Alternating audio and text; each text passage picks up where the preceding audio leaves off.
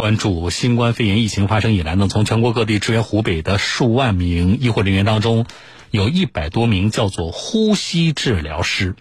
他们不是传统的医生或者是护士，治疗的主要的理念呢也不是用药啊。那么，什么叫做呼吸治疗师？他不用药，他们究竟怎么来工作呢？他们特别对于像重症患者的治疗当中，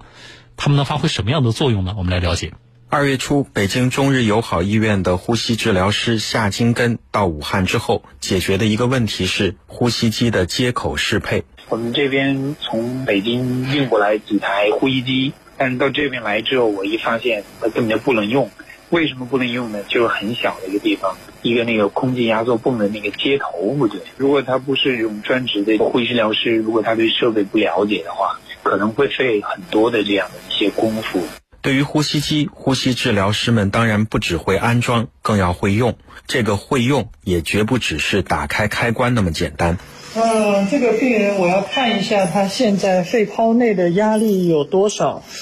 嗯，所以我们要测它的一个平台压，它现在有三十四。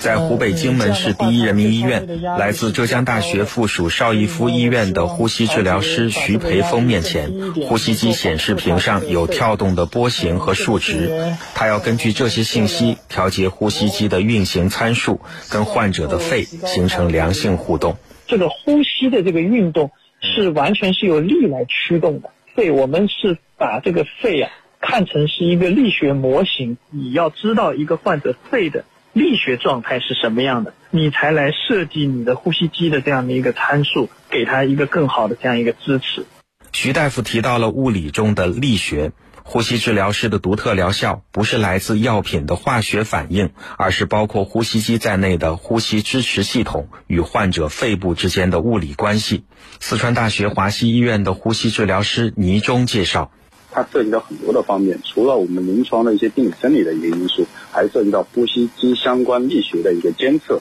还有包括这个机子上上去以后，你人机之间的这样一个相互的一个作用。如果你用得好，可以对生命进行一个支撑；，那么用得不好，就可能就会对这个肺是一个进一步的一个损伤。因此，呼吸机不是开得越猛越好。也不是用的越久越好。徐培峰说，呼吸治疗师每天都会评估患者是否可以脱离呼吸机，靠自己的肺部机能来呼吸。我们会每天都会去做这样的一个评估，有详细的这个评估表单，这样我就能每天我都能知道他的力学在发生什么样的变化，他的这样的一个呼吸的这种肌力，他有没有恢复过来，他能不能够撤离呼吸机。除了合理使用呼吸机，许培峰也呼吁重症患者气管插管要及时。对于有报道提到插管产生的气溶胶传播风险，许培峰说，其实很容易防范。其实插管之后是非常安全的，比不插管的病人更安全。为什么呢？因为我们有专门的病毒过滤器，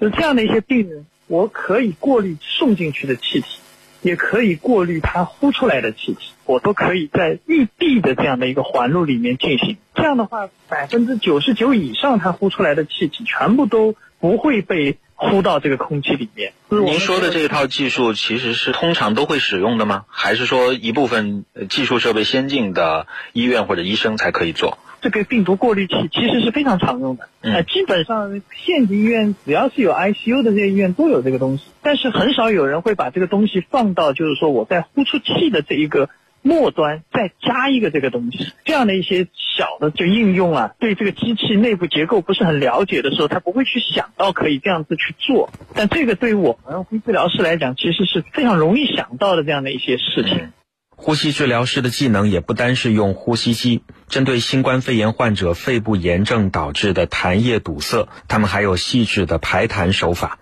如果让护士去做呢，那他顶多可能，比方说把人翻起来，然后往背上拍拍拍拍拍拍两下，或者说来大叔你咳一咳或者什么就完事儿了。但是如果是一个呼吸治疗师去做的话，那完全就不一样了。首先我要知道你是肺泡内的痰出不来，还是中末气管内的痰出不来。还是大气道内的痰出不来，有些地方你光靠拍没有用的啊。我们可以有十几种办法来针对一个病人的痰液的这个困难。这些操作应用的能力，让呼吸治疗师不像医生，也不像护士，在这一次新冠肺炎的救治当中，能发挥独特的作用。十多天前，浙江对口支援荆门的队伍出发。浙江大学附属邵逸夫医院三十五人的团队当中，专门安排了四名呼吸治疗师。医院呼吸科的主任葛慧清介绍：呼吸科或者重症原来是兼顾的做的事儿，那现在是专业人员来做。那么专业的人做专业的事。那么医疗上面还有一句话叫做“细节决定成败”，